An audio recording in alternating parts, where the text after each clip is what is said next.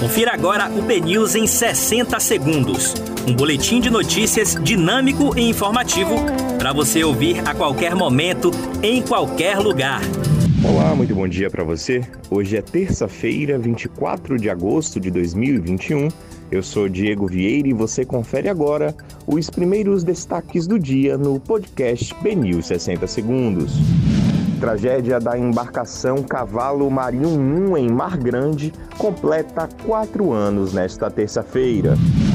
Ônibus voltam a circular no bairro de Valéria, em Salvador, após quatro dias de suspensão. articulação por Nelson Pellegrino no Tribunal de Contas do município cresce nos bastidores. União tem cinco dias para se manifestar em ação do Estado da Bahia no STF que questiona critério de distribuição da vacina.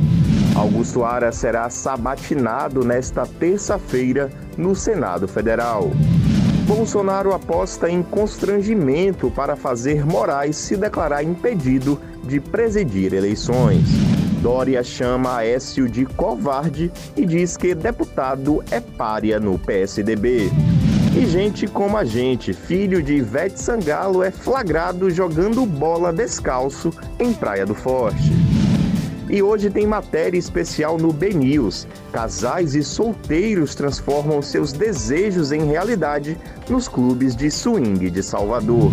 Para você obter mais detalhes sobre essas e outras notícias, acesse bnews.com.br.